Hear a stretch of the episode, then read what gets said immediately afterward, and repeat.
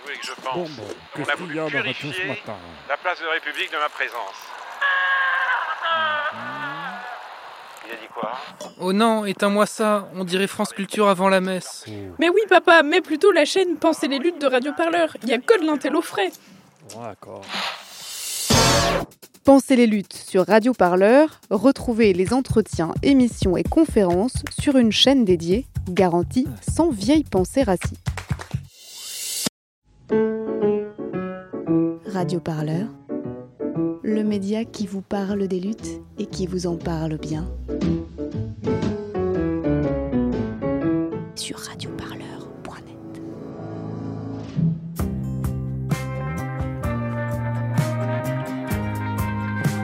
C'est quoi un bon parent? C'est celui qui prend du temps pour sa famille? Celui qui se démène pour qu'elle ne manque de rien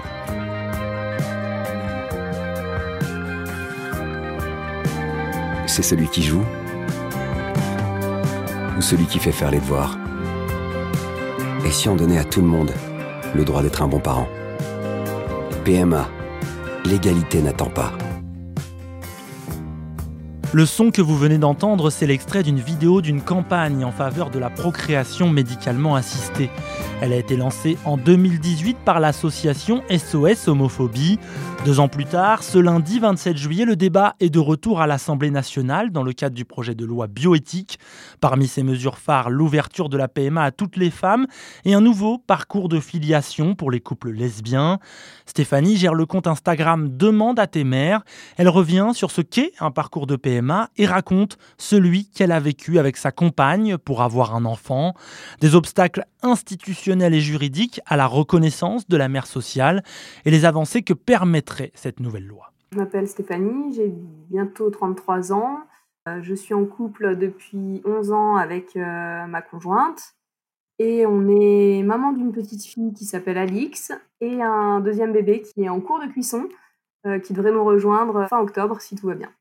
Du coup, vous avez fait un parcours de PMA pour avoir votre premier enfant, Alix. Euh, quels ont été un peu les débuts de ce parcours-là? Bah déjà, nous, on a toujours, euh, toujours su qu'on voulait des enfants. Donc après, bah, on s'est pas mal questionné sur, euh, sur la manière d'accéder à la parentalité quand on est deux femmes ensemble. Très vite, notre choix s'est porté sur la PMA, plutôt en Espagne. pour des choix un petit peu logistiques parce que c'était plus facile d'accès depuis Lyon et aussi parce qu'on avait des copines qui étaient passées par la même clinique que nous. Du coup, ça nous rassurait beaucoup euh, voilà, de connaître des gens qui avaient déjà eu le même parcours.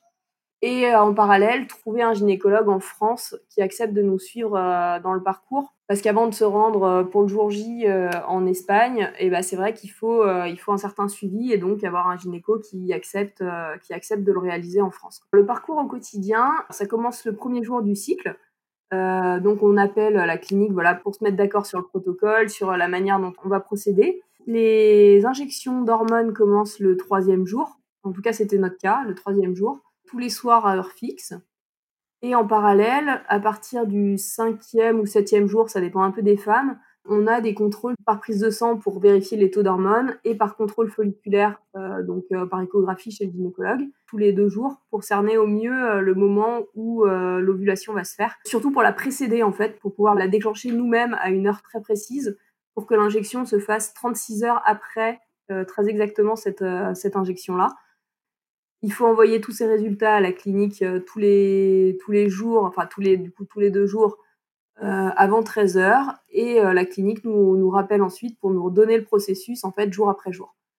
Du coup, c'est vrai que c'est beaucoup d'allers-retours entre bah, le laboratoire, le gynécologue, les, les coups de fil, etc. C'est un petit peu chronophage jusqu'au jour où effectivement bah, le, le follicule est, mature et on peut lancer l'ovulation. Et à partir de ce moment-là, bah, on a 36 heures pour être à la clinique sur place. Une fois arrivé à la clinique, ils nous font vérifier notre identité pour vérifier que euh, le sperme est bien euh, celui qui nous a été attribué. Ensuite, on passe dans la salle, ils nous font l'injection euh, par voie basse et ça prend 5 minutes et puis on reste une dizaine de minutes sur place et on peut repartir. À la clinique, on doit y rester euh, peut-être une demi-heure à tout casser quoi. C'est très très court et puis euh, on peut reprendre une vie euh, une vie normale directement après quoi. En Espagne, la loi dit que le donneur doit, avoir le phénotype de la mère. c'est-à-dire qu'ils regardent la couleur des cheveux, la couleur de la peau, la couleur des yeux et le groupe sanguin. Et voilà, et en fait, c'est eux qui choisissent. Après, ils regardent aussi avec, ils prennent nos photos de profil et de face. Je ne sais pas exactement comment ils sélectionnent dans leur banque de données, mais j'imagine qu'ils essayent de faire de faire au plus proche. Il faut savoir quand même qu'en Espagne, ils parlent assez bien français, donc tout se fait en français, il n'y a aucun souci euh, de communication. Après, effectivement, euh, financièrement, ça a quand même un coût. Il fallait compter à peu près entre 150 euros et 200 euros de médicaments par mois, plus 3-4 euh, échographies, donc ça faisait pareil environ 200 euros plus euh, après bah, les billets d'avion qui sont à peu près à 300 euros et chaque essai qui vaut à peu près entre 1000 et 1500 euros en fonction de la clinique. Donc c'est quand même euh, un sacré budget à la fin. Pour moi, le, permettre sans le remboursement, c'est euh, voilà, laisser une certaine inégalité entre, entre les femmes parce que ça, ça veut dire bah, si financièrement tu peux, tu peux le payer, bah vas-y, sinon bah tant pis pour toi quoi. Et, et je pense qu'on n'est pas dans une société qui est, qui est basée là-dessus. Enfin, moi qui suis lesbienne, bah, je, je cotise autant pour les enfants des, des autres que pour l'accès à la contraception, que voilà, pour plein de choses qui ne me concernent pas forcément directement, mais c'est une société solidaire et du coup, je participe voilà, au même titre que les autres. Et du coup, quand j'entends effectivement les anti-PMA qui, qui disent oui, bah, on va quand même pas payer pour vos PMA, bah, moi je paye je paye en soi pour, euh, pour celle des autres. Donc pourquoi pas en fait On ne choisit, pas, on choisit pas pourquoi on cotise, on cotise tous de la même manière pour des choses qui ne nous concernent pas forcément. Après euh, la naissance d'Alix, comment s'est fait un peu le, parcours pour reconnaître euh, Alix pour les deux conjointes et comment se passe un peu ce parcours-là aujourd'hui? Alors bah moi, moi comme j'ai porté Alix, à la naissance j'ai été reconnue mère directement. Donc la situation a été établie uniquement par rapport à moi. Euh, ensuite, il a fallu euh, qu'on se marie, parce qu'on n'était pas encore mariés, pour que ma conjointe puisse l'adopter. On dépend du tribunal euh, de Lyon. Donc à Lyon, on avait un dossier qui était assez long. Il faut savoir que tous les tribunaux ont leur propre procédure. C'est pas quelque chose qui est uniformisé. Donc pour nous, bah, il fallait qu'on justifie de six mois de vie commune déjà avec avec l'enfant, de donc de MC de ma conjointe pardon avec avec l'enfant. Euh, donc il fallait voilà qu'on justifie, qu'on prouve que euh, bah, Alix avait déjà six mois, c'est pas si compliqué, mais voilà, il faut quand même les papiers qui le prouvent. Ensuite, il fallait qu'on ait des témoignages euh, d'une quinzaine de personnes, donc des proches, la famille, des amis, mais aussi des tiers, donc des gens comme par exemple bah, son assistante maternelle, le sage-femme qui nous a qui nous a aidé à la préparation à l'accouchement, enfin voilà, des gens qui ne font pas partie de notre vie, mais qui attestent qu'MC était déjà présente au cours des au cours de la conception en fait et qu'elle était euh, déjà intégrée dans le, dans le projet parental. Et il nous fallait un reportage photo. Et voilà, enfin il y avait beaucoup beaucoup de documents à, fournir euh, qu'on a posé euh, donc au tribunal et ça a mis à peu près cinq mois avant qu'on ait la, la décision du juge qui accordait du coup l'adoption. Là où on a eu de la chance, c'est que nous, on n'avait ni euh, enquête euh, sociale sur place, donc personne n'est venu euh, chez nous, et on n'avait pas d'audience devant le juge, parce que ça arrive aussi, pour le coup, dans d'autres tribunaux. Ça a été validé voilà, quand Alix a eu 18 mois. Donc c'est 18 mois où, où MC n'était pas protégé, ou si j'avais voulu partir avec Alix, j'aurais pu les séparer juste par, par, ma simple décision, et personne n'aurait pu rien rien dire parce que, euh, parce que j'étais la seule qui avait euh, une filiation établie, euh, établie avec ma fille. Quoi. Qu'est-ce que vous, vous attendez un peu de, de ce passage de cette loi à l'Assemblée nationale, de cette deuxième lecture notamment, mais même du passage en général? Ah bah moi j'aurais attendu qu'elle aille un, peu plus loin. Donc déjà la deuxième lecture va un petit peu plus loin que la première et c'est plutôt rassurant. Moi j'attends effectivement bah voilà fait on, laisse les femmes libres de savoir ce qu'elles veulent. Et c'est pas des caprices, c'est pas des choses qu'on décide du jour au lendemain, c'est des projets de vie qui sont réfléchis, qui sont élaborés depuis des années souvent. Et effectivement ben je pense que c'est important de voilà de donner la possibilité aux femmes de gérer euh, elles-mêmes euh, leur fertilité. En tout cas, de mettre les moyens en place pour qu'on puisse voilà, faire, nos, faire nos choix. Et effectivement, lever le tabou, que ce soit sur, euh, sur la PMA en général, parce que ça reste quand même un tabou, même, même des fois dans les couples hétéros vis-à-vis de la société. Mais nos enfants, ils vont très bien, que ce soit dans un couple hétéro, un couple homo ou, ou une famille monoparentale. ouais, tout va bien en fait. Et, et, je pense que le passage de la loi, voilà, permettra d'approcher l'égalité parce que ça ne sera pas l'atteindre, mais en, tout cas d'en approcher. La mode est plus, est plus au secret et je, pense que ça va effectivement de plus en plus ne plus être un sujet tabou qu'on laisse la possibilité euh, aux parents de cacher le, don en fait. Je trouve ça dommage en fait de le spécifier sur les actes de naissance de, nos enfants parce qu'au final nos enfants ils savent très bien qu'ils sont pas nés euh, comme ça juste de deux femmes, ils savent très bien comment ça marche au final et du coup que la filiation n'a rien à voir avec la biologique. Ils sont au courant, ils le savent depuis leur naissance. Et euh, c'est vrai que c'est dommage de ne pas laisser cette possibilité à tous les enfants euh, de connaître, euh, voilà, de connaître la vérité sur leur conception dès le début. On a l'impression qu'on assiste à, quand on entend voilà les anti-PMA, on a l'impression qu'on assiste à un chamboulement de la civilisation. Mais en fait, nos familles, elles existent déjà. Les enfants qui vivent avec des, parents, des parents homo, que ce soit bah, des lesbiennes ou, gays, ou même des parents dont un ou les deux euh, sont des personnes transgenres, euh, en fait, on est, ouais, voilà, on existe déjà. Toutes ces situations-là, elles existent déjà. Et c'est pas parce qu'on n'était pas reconnu directement par la loi qu'en fait, on est invisible. On, on, est là, on existe. Nos, enfants, on peut leur parler, on peut les questionner. Euh, ça a été fait à l'époque du mariage. On sait maintenant, on a du recul sur les choses. On sait que ces enfants-là grandissent très bien et que les seules choses qui au final leur font du mal, c'est euh, les stéréotypes et les remarques qu'ils peuvent avoir des autres. Et donc si, euh, si eux avaient un peu plus de bienveillance, tout irait beaucoup mieux en final. Regardez-nous au quotidien, tout va bien en fait. Voici un enfant. C'est un être vivant pas très joli, qui coûte cher à entretenir et fait un boucan insupportable. Eh bien, figurez-vous que malgré ça, des gens veulent avoir des enfants. Le problème, c'est que tout le monde ne peut pas. Alors, depuis 1994, en France, elles ont accès à la PMA. Eh bien, le 27 septembre 2019, l'Assemblée nationale a voté en première lecture une loi qui doit autoriser les couples de lesbiennes et les femmes célibataires à recourir à la PMA. Pour 55 contre 17, l'Assemblée a adopté. Certains sont opposés à cette décision car pour se développer sainement, un enfant aurait besoin d'un père et d'une mère. Mais pas d'amalgame Rien ne permet d'extrapoler. Cet extrait d'une vidéo publiée par le site du journal Le Monde revient sur les débats que soulève le projet de loi bioéthique sur la parentalité. En commission parlementaire, l'Assemblée nationale est revenue sur la plupart des dispositions adoptées par le Sénat. Les députés ont proposé des révisions pour faire évoluer le texte. Maître Duré est avocate, spécialiste en droit de la famille. Elle explique les évolutions du parcours de PMA contenu dans ce projet et pointe aussi les difficultés qui subsistent. Émilie Duret, je suis avocate au barreau de Paris depuis dix ans maintenant. J'exerce euh, quasi exclusivement en droit de la famille et principalement en droit de la famille homoparentale.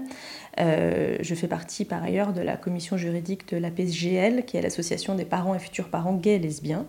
Et mon rôle auprès de mes clients, euh, eh bien, euh, la plupart du temps, consiste à les aider à consolider juridiquement leur famille, que ce soit des couples de femmes qui ont été contraintes d'avoir recours à une PMA à l'étranger et donc d'adopter leur propre enfant, euh, que ce soit des femmes qui ont vécu avec une ex-compagne, qui ont eu un enfant et dont la filiation n'est pas sécurisée pour maintenir les liens avec l'enfant, également des couples d'hommes pour faire reconnaître la filiation des enfants nés à l'étranger en France. Plutôt sur la loi qui est en train de passer à l'Assemblée, une des mesures majeures, c'est le remboursement de la PMA pour les couples de lesbiennes. Ça a été retoqué par le Sénat.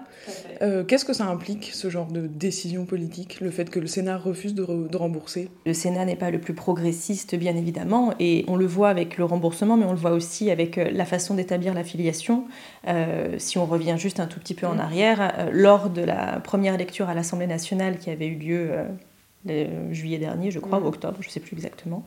Euh, le, le, remboursement avait été voté, d'ailleurs le principe même d'ouvrir la PMA à toutes les femmes avait été voté, ce qui finalement on aurait pu aussi ne pas avoir de vote. Euh, on avait eu euh, le vote du premier article, le remboursement avait été voté et la filiation, alors qui reste critiquable à mon sens en tout cas, mais en tout cas une filiation égalitaire qui l'idée était de dire quand l'enfant naît euh, au sein d'un couple de femmes qui ait bénéficié d'une PMA, eh bien elles doivent être les mères juridiquement de l'enfant dès sa naissance. Et au Sénat, eh bien effectivement, le Sénat a retoqué le remboursement et le Sénat a retoqué cette filiation égalitaire en disant qu'il fallait maintenir un statu quo, c'est-à-dire la mère légale est celle qui accouche et l'autre doit adopter. Et politiquement, eh bien, tout simplement, c'est un signe de, difficulté pour le Sénat à euh, accepter l'égalité des droits et l'égalité des familles. Euh, le Sénat n'est pas là pour, en tout cas, il ne s'empare pas de ce rôle qui pourrait être le sien, euh, d'innover et d'aller un petit peu plus loin. Au contraire, c'est un pas à l'Assemblée, trois pas, un pas en avant à l'Assemblée et trois pas en arrière au Sénat. Et du coup, le parcours de PMA aujourd'hui, à la fois pour les couples hétérosexuels, mais aussi pour les couples lesbiens, euh, juridiquement, ça se déroule comment? C'est quoi un peu les grandes étapes d'un parcours de PMA Alors, ça se déroule de façon complètement différente aujourd'hui, et d'ailleurs, ça se déroulera encore de façon différente euh, si la loi est votée telle qu'elle est, en tout cas euh, au jour où on parle. Aujourd'hui, quand on est un couple hétérosexuel, un homme, une femme connaît des problèmes d'infertilité, veut recourir à une PMA en France. Ils vont ensemble chez un notaire pour signer ce qu'on appelle un consentement au don. L'idée de ce consentement, c'est que le notaire enregistre le souhait de ces deux personnes de devenir le parent de l'enfant qui va naître. Ensuite, la PMA fonctionne euh, et puis un enfant naît. Et quand l'enfant naît, eh bien, il n'y a aucune différence entre ce couple qui a bénéficié d'une PMA et n'importe quel autre couple qui n'en a pas bénéficié. C'est-à-dire que bien, si le couple est marié, il y a une présomption de paternité qui fait que le mari est le père de l'enfant. Et si le couple n'est pas marié, eh bien, euh, monsieur va à la mairie faire une reconnaissance de paternité. Et à aucun moment, le don, c'est le recours à un tiers d'honneur, c'est-à-dire que le fait que le, père n'est biologiquement pas le père de l'enfant, n'est mentionné quelque part. L'objectif de ce consentement au don, c'est de forcer le futur père, si jamais il se, débine en cours de grossesse, à faire reconnaître sa paternité. Donc ça sert à garantir le fait que euh, le futur père sera juridiquement le futur père, quand bien même biologiquement il ne l'est pas. Mais tout ceci, ce consentement, il n'est gardé que pour le cas où il y a une difficulté. S'il n'y a pas de difficulté, ah bah tout simplement, c'est comme n'importe quel autre enfant qui naît. Mm. À aucun moment, euh, d'ailleurs c'est critiqué, ce, système il est critiqué par un certain nombre d'associations d'enfants nés de dons qui, qui, qui pensent que ce système-là favorise le secret, c'est-à-dire qu'effectivement, si le couple ne veut pas dire à l'enfant né qu'il est né d'un don, il a tout loisir de le faire puisque ce don n'apparaît nulle part. Mm.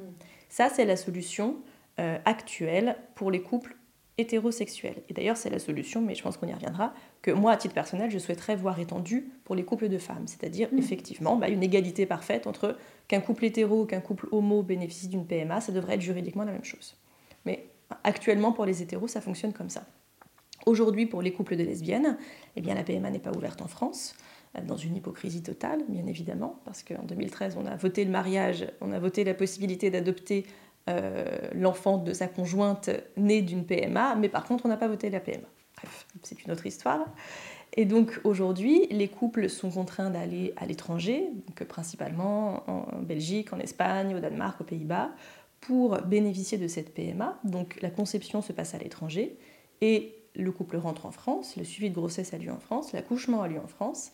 Et à la naissance, eh bien, l'affiliation, donc le lien parent-enfant juridique, n'existe qu'à l'égard de celle qui a accouché. L'autre doit passer par une procédure d'adoption de son propre enfant, mais en tout cas juridiquement on dit que c'est l'enfant de sa conjointe, qui à la fois nécessite euh, bah, tout un tas de, de, conditions, et notamment le mariage. Il y a plein de couples qui n'avaient pas du tout envie de se marier, qui ont été obligés de se marier pour les besoins de la procédure, et qui nécessitent eh bien, euh, des frais, une attente et, pas du tout euh, simplement remplir un formulaire administratif. La procédure d'adoption de l'enfant du conjoint, il faut aller voir un notaire obligatoirement, euh, l'avocat pas obligatoirement. Il faut aller devant le tribunal, il faut déposer des attestations, des photos, il faut, expliquer pourquoi cet enfant est né et comment il est né dans le cadre d'un projet parental. Et ce sont des délais qui sont longs, très longs, et qui malheureusement permettent à des couples qui se séparent eh bien, de faire exister un conflit là où il ne devrait pas y en avoir. Si les deux mères étaient les deux mères à la naissance de l'enfant, celle qui a accouché ne pourrait pas séparer la mère qui n'a pas porté l'enfant et l'enfant. Mm. Aujourd'hui, situation radicalement opposée entre un couple hétérosexuel qui bénéficie d'une PMA, il peut le faire en France avec toutes les conséquences que ça implique, et un couple de femmes qui doit aller à l'étranger et qui doit recourir à une procédure d'adoption. Et donc là, la loi euh, présentée à l'Assemblée en seconde lecture, qu'est-ce qu'elle pourrait changer et qu'est-ce qu'elle pourrait modifier sur ce parcours-là pour les couples homosexuels Alors, ce qu'elle va, ce qu'elle devrait euh, changer en premier lieu, c'est bah, tout simplement d'ouvrir la PMA à toutes les femmes. Donc aujourd'hui, une femme seule ou un couple de femmes ne peut pas bénéficier d'une PMA en France si la loi est, si la loi est votée bien une femme seule ou un couple de femmes pourra bénéficier de cette PMA en France. Ça reste le premier, euh, le plus évident, mais, mais qui mérite, euh, mérite d'être dit. Et d'un point de vue juridique, eh bien, la filiation serait établie à l'égard des deux mères dès la naissance. Là où moi je suis euh, déçue, en tout cas de la version qui est travaillée actuellement, c'est que les parlementaires n'ont pas réussi, ou n'ont pas voulu en tout cas, eh bien, faire une réelle égalité entre les couples. C'est-à-dire que la filiation qui sera établie dans un couple de femmes ne sera pas la même que la filiation établie dans un couple hétérosexuel. C'est-à-dire que quand la loi sera votée, alors couple hétéro, couple homo, on pourra faire une PMA en France. La filiation sera bien à l'égard des deux, il n'y a pas de difficulté, mais ça ne sera pas fait de la même façon. C'est-à-dire que ce système qui est de dire si c'est un couple marié, eh bien c'est une présomption, si c'est un couple non marié, c'est une reconnaissance comme tous les enfants qui ne sont pas nés d'un don, on a choisi de ne pas l'étendre au couple de femmes. Ce qui n'a aucun sens, puisqu'en réalité, le, dispositif pourrait s'appliquer exactement de la même façon. À la fois, si c'est un couple de femmes mariées, eh bien une présomption à l'égard des deux mères, et si c'est un couple non marié, eh bien aller tout simplement faire une reconnaissance euh, à la mairie sans avoir besoin de présenter le consentement au don de la même façon que le père quand il, quand il euh, a bénéficié d'une PMA, n'a pas à présenter le consentement au don. On fait un consentement chez le notaire, et puis chez le notaire, on fait ce qu'on appelle une reconnaissance conjointe anticipée, mais au lieu de simplement ensuite revenir à quelque chose de classique, eh bien là, ce consentement, on va aller le donner à l'officier d'état civil pour qu'il inscrive bien sur l'acte de naissance de l'enfant que la filiation elle est établie en vertu de cette reconnaissance anticipée. Alors que sur un enfant né d'un don dans un couple hétéro, rien ne sera écrit. Donc ça ne se justifie pas. Juridiquement, ça ne se justifie pas. Socialement, ça ne se justifie pas. Alors effectivement, c'est une très bonne nouvelle dans l'absolu. Il y aura plus de difficultés. Mais pour autant, moi, je ne comprends pas, personnellement, comment est-ce qu'on a pu passer à côté de cette possibilité simplement d'une égalité parfaite entre tous les couples. Le critère du mariage devrait être levé, c'est-à-dire que au moins euh, l'obligation de se marier euh, n'existera plus, ce qui, euh, ce qui est très bien parce que, encore une fois, moi, sur les, mais les clientes que je peux recevoir, il y, en a, euh, il, y en a, il y en a une bonne partie quand même qui me disaient ben voilà, on s'est marié parce qu'on n'a pas le choix, mais mm. on ne se serait pas marié si on avait eu la possibilité de, sécuriser la filiation euh, euh, autrement, évidemment. Mm. La liberté de se marier devrait exister pour les hétéros comme pour les homos. Mm. Et on a contraint les personnes homosexuelles à se marier si elles souhaitaient euh, avoir une double filiation à l'égard des enfants. C'est pareil, c'est une inégalité. Un couple hétéro n'a pas besoin de se marier pour que euh, l'un ou l'autre soit le parent de l'enfant. Ben, un, couple, un couple homo a besoin de se marier. On n'a pas seulement autorisé le mariage, on a contraint les couples à se marier.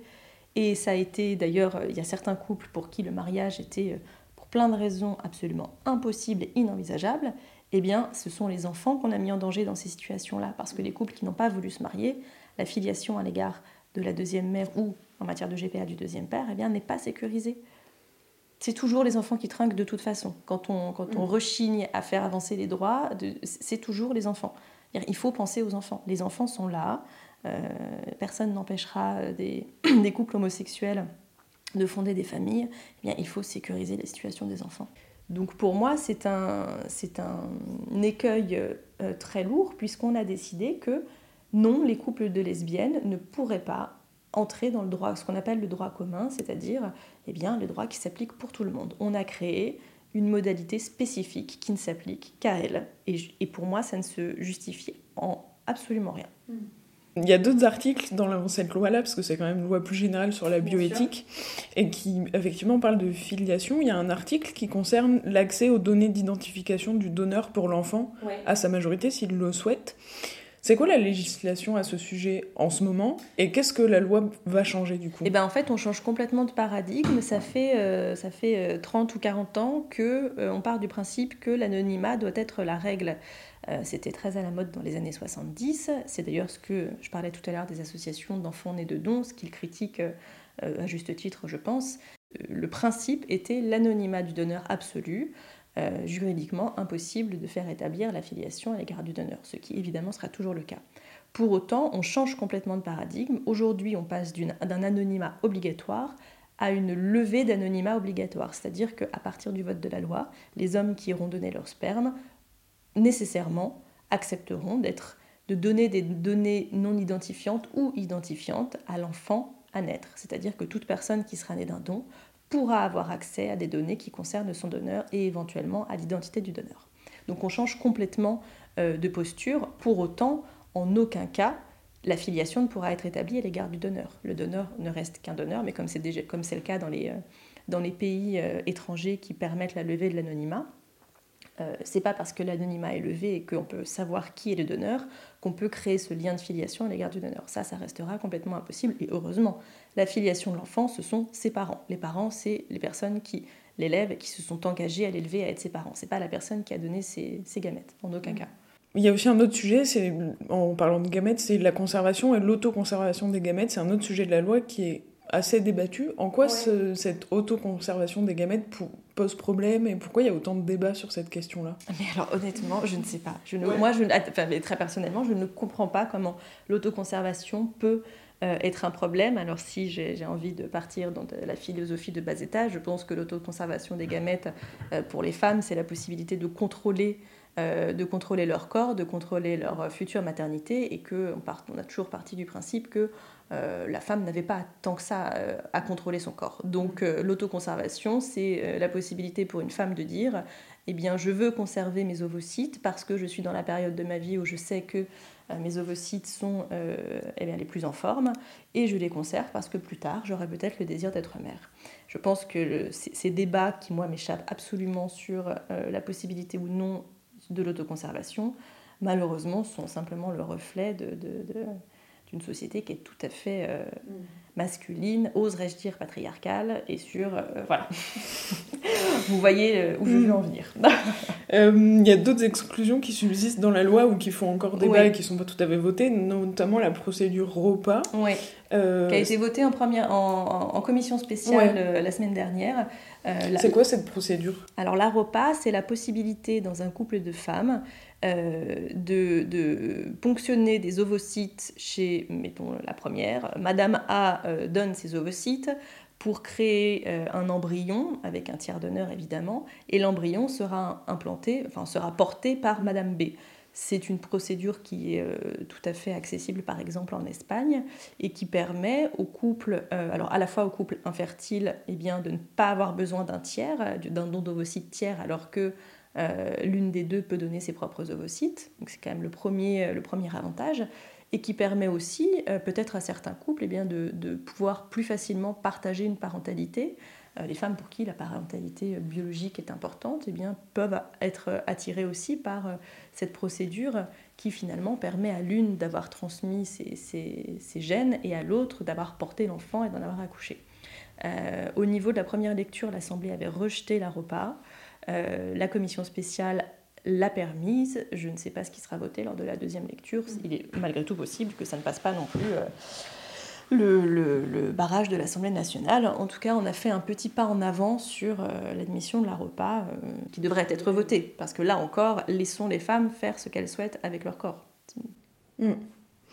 Euh, une autre exclusion de la loi euh, assez importante est celle des personnes trans euh, de tous les parcours de PMA, c'est-à-dire que les hommes trans qui ont eu recours à un changement de sexe à l'état civil n'ont pas le droit de faire une insémination.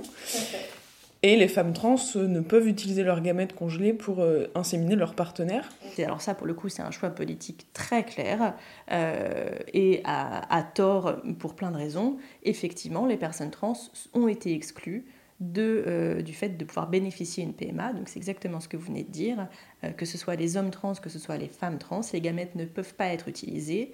Euh, un homme trans qui, qui, est toujours en capacité de porter un enfant ne pourra pas. ne pourra pas porter l'enfant et bénéficier d'une PMA. Et une femme trans qui a pu conserver ses gamètes à l'étranger, par exemple, ou qui est toujours en capacité de procréer au sens médical, eh bien, ne pourra pas euh, bénéficier d'une PMA dans le cadre d'un couple euh, avec sa partenaire. C'est un choix politique, c'est un mauvais choix, euh, évidemment, parce que les personnes trans devraient pouvoir bénéficier, comme les personnes cis, de l'accès à la PMA, et puis parce qu'il y a un principe de réalité, ces situations, elles existent déjà. Alors on a l'impression, en tout cas moi c'est mon impression, que en, refusant la PMA pour les personnes trans, on dit oui mais c'est bon, si on, si on l'interdit, ça n'existera pas. Mais c'est prendre le problème à l'envers. Ces situations, elles existent, il faut les sécuriser quand elles, surviennent et il faut les favoriser de toute façon. C'est-à-dire que pourquoi contraindre les personnes trans à continuer à se rendre à l'étranger là où elles pourraient être prises en charge en France exactement de la même façon? Euh, Nous avons des enfants euh, nés dans des couples euh, dont l'une des deux personnes est une personne trans, eh bien, ça se passe, les choses se passent très bien. Et, pour en avoir suivi en l'occurrence, eh bien, euh, ces personnes-là auraient largement préféré pouvoir bénéficier d'une PMA comme bientôt tout le monde dans leur propre pays plutôt qu'être contrainte à aller à l'étranger. L'ouverture de la PMA à toutes les femmes ne nécessitait pas une révision des lois bioéthiques, c'est-à-dire que c'est un, c'est un process qui existe déjà. Il n'y a, a, aucune révolution, il n'y a pas de révolution médicale, en tout cas sur la partie juste ouverture de la PMA. Moi, je pense que ça n'aurait jamais dû se retrouver dans la révision des lois bioéthiques. C'est-à-dire que ça, ça permet des discussions là où on aurait dû simplement ouvrir la PMA à toutes les femmes. Mm. Point barre. À partir du moment où c'est une question, c'est un process qui existe, qui a été voté et qui, qui tous les jours a lieu en France, il n'y a aucune nouveauté, il n'y a aucune révolution. De la même façon que euh, pour la partie filiation, ce ce qui aurait dû être voté à mon avis, à savoir juste l'entrée dans le droit commun des couples de femmes et l'égalité, il n'y a pas de révolution non plus. Je trouve que ça permet des discussions et des débats là où il n'y aurait pas dû avoir de débat. Mm. À partir du moment où la PMA est autorisée en France, elle devrait l'être pour tout le monde, sans que on ait à, pardon, mais à se taper des débats à l'Assemblée nationale et au Sénat sur euh, qui sommes-nous et à quel droit avons-nous et, voilà. Moi, je mm. trouve que c'est assez détestable je pense qu'on aurait pu faire ça de façon beaucoup plus simple. Il y a deux termes qui reviennent beaucoup, c'est le droit à l'enfant, le désir de l'enfant. En fait, cette idée de droit à l'enfant, ça a aucun... Euh, mais jamais, ça fait... Ça a euh, aucun fondement ça juridique, fait depuis 2012, mais absolument pas, il n'y a aucun droit à l'enfant, jamais, nulle part. Euh, ça fait ça fait huit ans qu'on entend parler... les personnes qui sont opposées à l'égalité des droits, que à partir du moment où des personnes homosexuelles souhaitent fonder une famille, c'est un droit à l'enfant. Personne ne s'est jamais posé la question pour les hétéros, bien sûr. Hein. Voilà, euh, cette expression n'a aucun fondement, si ce n'est euh, eh bien distiller l'idée que euh, quand un couple homosexuel souhaite fonder une famille, ah bah là c'est un droit. C'est un droit à l'enfant, on ne pose pas la question à l'enfant, mais on ne pose jamais la question à l'enfant. Un couple hétéro qui veut avoir un enfant ne pose pas la question à l'enfant non plus. Donc c'est tout. Enfin, c'est une expression qui, qui mmh. moi, m'exaspère un petit peu et effectivement qui n'a aucun fondement juridique. Le droit à l'enfant n'existe pas. Point barre ni pour les hétéros, ni pour les homos. C'est comme ça. Une dernière question, est-ce que la loi envisage aussi une reconnaissance facilitée des parcours de PMA qui sont en cours en ce moment? C'est-à-dire que là, il y a des parcours de PMA, et en fait, au moment où la loi sera votée, pour ces parcours qui sont en train de se faire. Euh, Alors, il y a une, y a, une incertitude. Alors, euh, pour l'instant, euh, tout enfant qui est né d'un parcours de PMA, la règle, c'est l'adoption de l'enfant du conjoint. Tant que la nouvelle loi n'est pas votée et tant qu'on ne sait pas ce qu'il y a dedans, la règle est celle-ci. J'ai, alors pour le coup, c'est, j'ai aucune certitude. Il se dit que il y aurait une disposition qui permettrait, euh, pendant une durée limitée, j'ai entendu pendant trois ans, euh, de, régulariser les PMA passés. Mais ça serait régulariser les PMA passés quand on est d'accord avec une, sorte de reconnaissance conjointe. Alors, dans, dans, le terme de la loi, ça s'appelle une reconnaissance conjointe anticipée. Alors là, pour le coup, elle n'est pas du tout anticipée, puisqu'elle se fait après la naissance de l'enfant. L'idée apparemment, mais je ne sais pas du tout si ça sera voté et, comment, mais l'idée qui a été avancée, ce serait de dire qu'on devrait permettre aux couples de femmes qui sont d'accord entre elles de pouvoir faire reconnaître la filiation un peu de façon rétroactive et sans passer par l'adoption. Donc bénéficier du nouveau système alors même que euh, l'enfant a été conçu sous l'ancien système. Le projet de loi discuté fin juillet à l'Assemblée va ensuite repasser au Sénat avant de revenir à l'Assemblée pour être définitivement voté. Les oppositions de droite comme de gauche dénoncent ce calendrier précipité. Selon elles, des débats importants doivent avoir lieu et cette semaine marque la dernière session parlementaire avant la pause estivale. Le calendrier déjà maintes fois remanié reste donc flou. Difficile de dire pour le moment à quelle date la loi entrera en vigueur alors que beaucoup de familles homoparentales attendent avec impatience sa promulgation. Radio Parleur, le son de toutes les luttes. Écoute écoutez-nous sur Radio Parleur.